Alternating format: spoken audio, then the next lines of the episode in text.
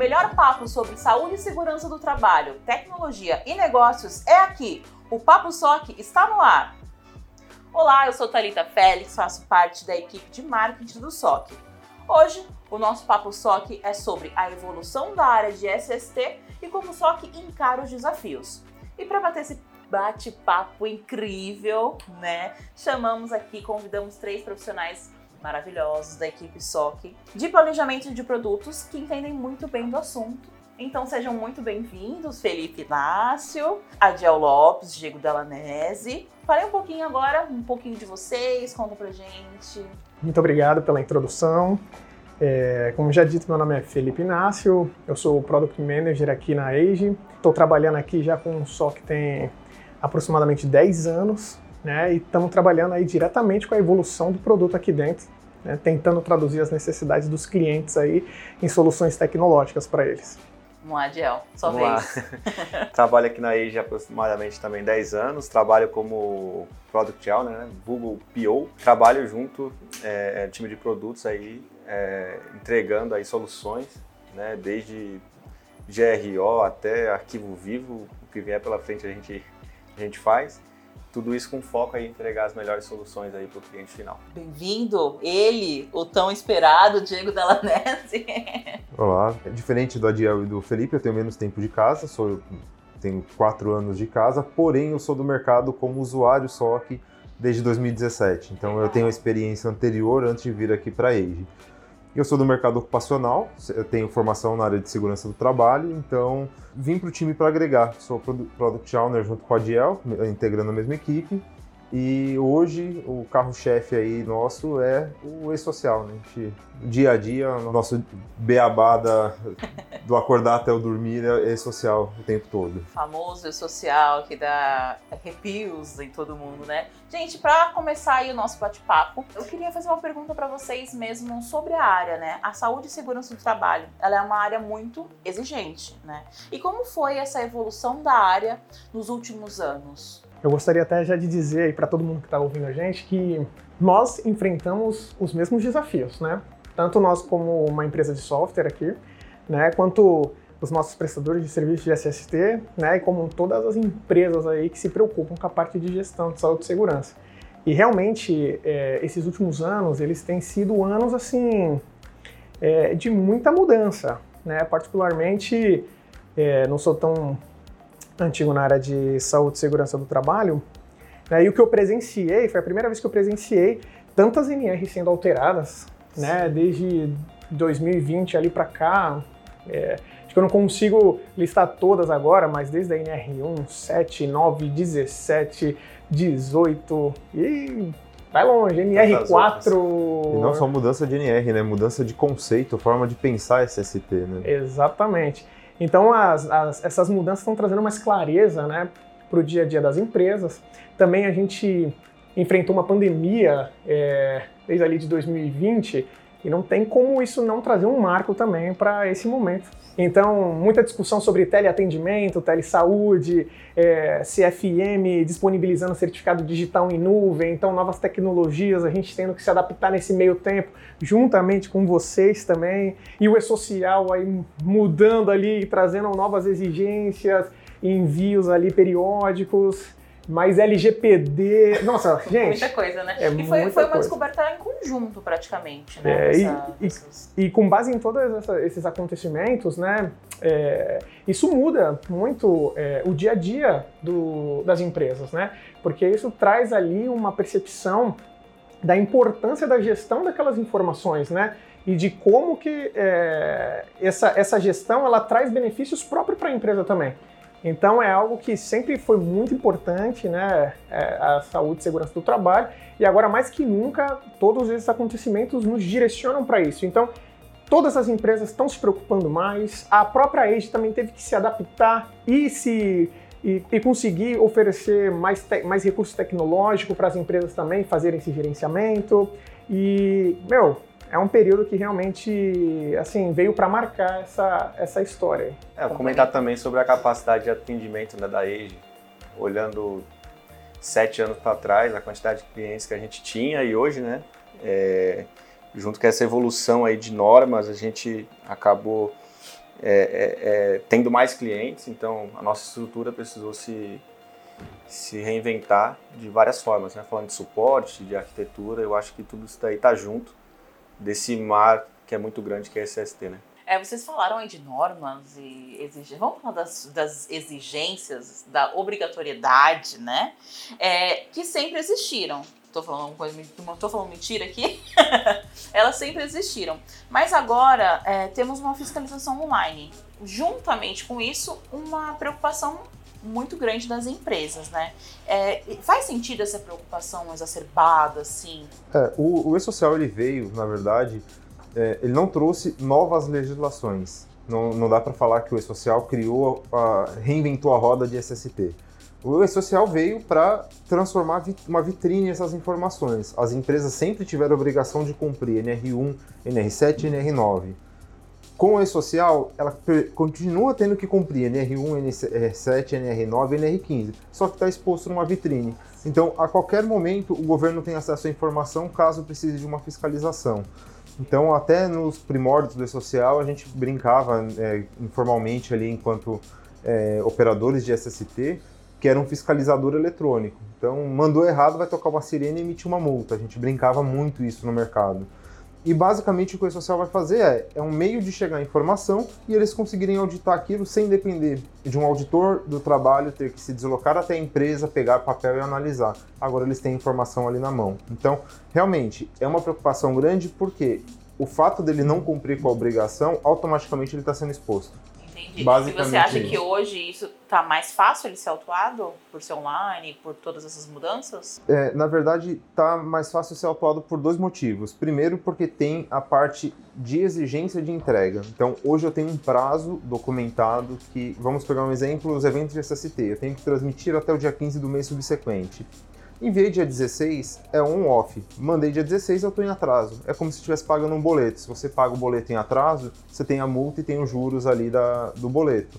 O E-Social, ele tem essa possibilidade. Né? Não que eles já estejam fazendo, essa informação é, ainda não chegou a, a, até nós no momento, mas eles têm todos os argumentos possíveis para, virou o dia, ele já poder começar a autuar. Em contrapartida, além da autuação de atraso, ele tem a autuação inerente de cada norma. Ah, não entreguei a CAT no prazo, tem uma autuação X. Não fiz o ASO dentro do prazo, tem autuação Y. Não fiz o, o levantamento, o mapeamento dos riscos corretamente, eu tenho autuação de cada uma das normas. Então, não é que o E-Social substituiu uma obrigação, ele veio para sistematizar a entrega, porém ele também tem a regra própria de prazos e, e deveres. É. Então é isso que assustou muito o, né, o mercado de forma geral. Eles não estavam acostumados, era muito no papel, muito informal. Então eu tinha um documento na gaveta que ao fiscal chegou, dá para apresentar mesmo, o papel aceita qualquer coisa, o sistema não. O sistema ou você entrega dentro do prazo correto, ou depois você retifica, só que vai ficar o registro de quando foi entregue. É isso aí. E eu acho que a gente já vê muitas pessoas falando, e eu reforço que as empresas elas têm que ter, é, ficarem tranquilas nesse momento, que assim, o que já era obrigação mantém, né? Só que agora é, existe essa, essa atenção maior aí para que o compliance dos dados eles sejam compatíveis, né? Entre as informações uhum. que estão uhum. sendo trabalhadas e trafegadas lá, né? Então, certamente é, as empresas elas podem ficar despreocupadas porque quem já estava fazendo o seu trabalho da maneira correta, fazendo a gestão ali que é necessária, está sem preocupações aí nesse momento. É só se atentar ao prazo. Se a pessoa já fazia a gestão corretamente, hoje ela não, não vai ter nenhuma surpresa. Não vai ter dificuldade de operação. Sim. E para quem não fazia? E para quem pegou o e-social aí? Eles estão sofrendo um pouco para se ad adaptar, no, no, sentido de mudança de cultura, como a gente comentou anteriormente. As inovações das NRs em conjunto com o e-social está trazendo um novo, uma nova forma de pensar. Antes, o mercado ocupacional ele era muito é, burocrático no sentido de ser papel. Então, fiz um papel, recebo o papel e engaveto esperando o auditor. Passou o ano, recebo um novo papel, engaveto até vir o auditor. Hoje isso se transformou numa gestão. Então as normas estão inerentes a pedindo, né, exigindo que cada empresa faça a gestão das suas informações e o e-social pedindo para essa gestão ser encaminhada. Então é uma mudança de cultura radical, a gente está falando aí de um ano que, que teve a mudança pro, da NR1, que trouxe esse, essa mudança de cultura, entrando o e-social agora correto junto, né, em paralelo, Então as empresas estão tendo que se adaptar, a gente está vendo um movimento muito forte no mercado, até mesmo empresas concorrentes, né, prestadores concorrentes, isso está sendo legal, vendo se apoiar, se ajudar, se auxiliar, trocando informações, porque é uma nova realidade. Daqui para frente é a realidade que, por exemplo, a RH teve que passar em 2018, quando entrou todas as mudanças, tanto de normas né, da, da CLT quanto a própria entrada do social. E agora falando um pouquinho da gente aqui, né? Vamos falar um pouquinho de SOC. Como é que o SOC ele atende essas exigências da área de SST? Foi muito boa essa fala do Diego, é principalmente quando ele fala sobre o papel, o sistema e-social, né, multas, e até a Thalita comentou do pessoal atrasado. é, mas é interessante a gente olhar para o e-social como, como um, uma real é, é forma do, do, prestador vender o próprio serviço. Né? Então, tudo hoje ele acaba combinando ali no e-social. Então, de certa forma, o SOC hoje é um sistema que ele dá todas as funcionalidades para que seja feito o e-social correto. E, além disso, evidentemente, o controle do PGR, é, outro, outros laudos que nós temos, outras funcionalidades que vão ali, no final de tudo, é, é, é trazer um e-social mais consistente. Né? Então, quando a gente fala, se a gente for falar por evento, a gente tem o 2220, né, que é o monitoramento da saúde do trabalhador, o próprio ASO, é a ferramenta que eu acredito que seja mais utilizada diariamente, né, se a gente for parar para pensar. Mas bem antes do e-social, a gente já tinha o funcionamento ali do ASO, e de fato a gente tem um portal que consegue extrair um XML é, a partir do lançamento desse, desse atendimento. E o mais legal disso tudo não é só isso. É, no SOC a gente tem formas de fazer gestão a nível de exames, que garante né, que o PCMSO seja implementado né, a cada empresa cliente que o prestador faz a gestão e de fato consiga ali por cargo, por setor, por unidade, GHE fazer toda, to, toda a aplicação de exames né, e de fato gerar um ASO consistente. Então o sistema está aí para dar ferramentas para facilitar esse processo de gestão. E falando de segurança, nós temos todas as ferramentas. Né? Falando já de PGR, é um assunto, é o assunto mais importante aí falando em SST, nós temos né, o nosso controle em tela do PGR, então não precisa mais do cliente ficar imprimindo o inventário de risco. Você já pode usar lá a nossa tela do GRO, fazer os controles do PGR, analisar se seus cursos estão em dia, se os planos de ação estão sendo realizados. Então, o SOC tem uma gama de ferramentas que vai dar essa sustentação para que os nossos clientes, né, seja prestadores, estejam em compliance aí com todas as normas é, regulamentadoras. Então, é um convite, né? A quem não conhece o SOC, vem, vem para cá com a gente que a gente é, é, tem todas essas funcionalidades aí para apoiar da melhor forma. Importante, né? Ah, na, pegando o gancho do Adiel, o tempo todo falando de gestão. A gente está falando de gestão de exame, gestão de risco, gestão de treinamento, gestão de EPI. Tudo que as normas convergem hoje em dia. A NR1 é o, aglutinador ali, que é o GRO, né? A gestão de riscos ocupacionais e todas as outras normas estão se baseando nela. É. Então, tudo que está vindo é baseado na gestão. Então, literalmente está acabando o papel de gaveta. Hoje a empresa precisa ter a gestão, precisa trazer, ela, trazer esse, essa cultura para dentro.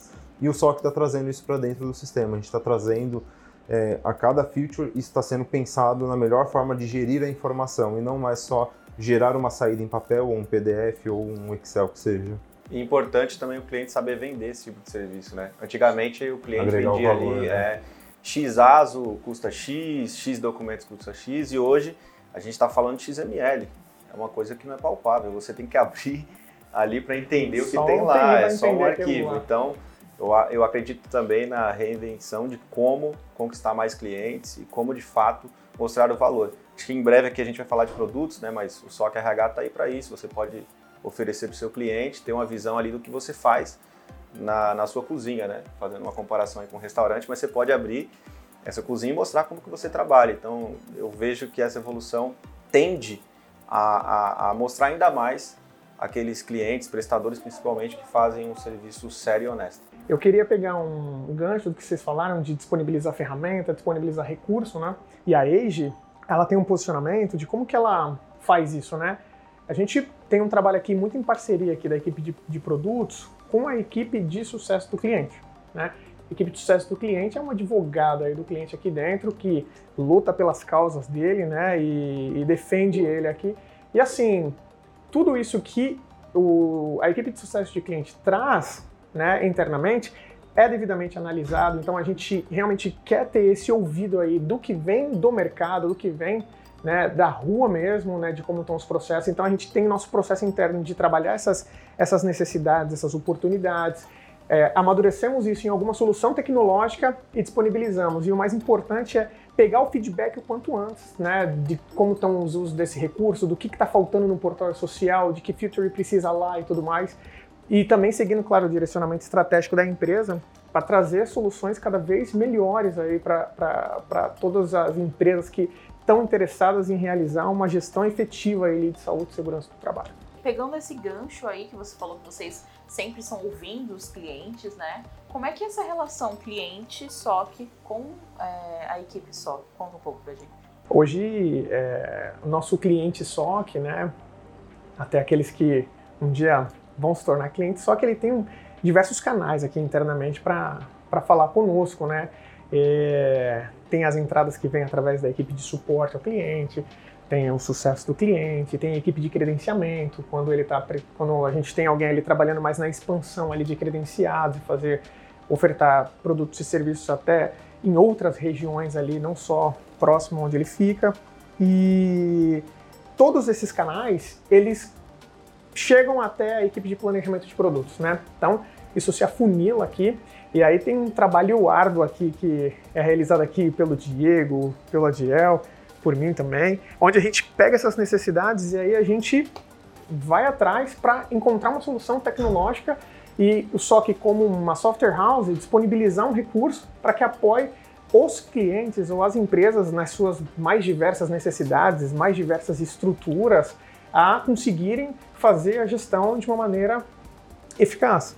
Quando a gente fala em buscar as melhores soluções, muitas das vezes a gente vai em, vai ao encontro dos clientes mesmo para pegar mais informações. Falamos com algumas consultorias externas, procuramos médicos do trabalho, procuramos é, diversas referências, entramos em contato muitas das vezes com, com canais do governo, do suporte, pedindo informações. Então a gente tenta buscar as informações de todos os lugares para conseguir fechar todas as arestas e montar algo sólido e operacional para os nossos clientes. Principalmente o desafio aí de tudo isso é nós somos uma software house de balcão, né, que tem um produto fechado para todos os clientes. Então, o produto que nós vendemos, o serviço, atende o cliente do perfil A, perfil B, perfil C, perfil D, e nós temos que atender todo mundo. Então, é, às vezes o cliente espera, tem uma expectativa de um, uma feature com um formato A e sai um pouco diferente, não é porque nós não quisermos entregar daquele formato, mas nós precisamos pensar estrategicamente de uma forma que atenda toda a nossa população. É, nós temos mais de 3 mil clientes que a gente precisa, a cada feature, pensar em 3 mil clientes. Então a gente não pode pensar isoladamente em cada um. E esse é um grande desafio, unir a necessidade que vem do mercado, as normas, porque é um desafio interpretar a norma e entender o que fazer dentro de um software para entregar o resultado da norma e atender a todo mundo. Então é um, é um desafio bem grande para a gente da equipe aqui da área de planejamento de produtos conseguir satisfazer essa, fechar essa equação. Né? É um trabalho árduo, a cada demanda é algo bem trabalhado em cima, bem discutido. Agora falando aí em desafio, né? Vamos relembrar um pouquinho é, os desafios que o SOC enfrentou aí 2021, 2022, como é que foi isso? Olha, foram muitos, hein? é, Acho que nunca teve tanta expansão quanto nesses últimos dois anos, né? Mas essa pergunta nós vamos deixar para o próximo Papo SOC. Calma que ainda não acabou. Até lá!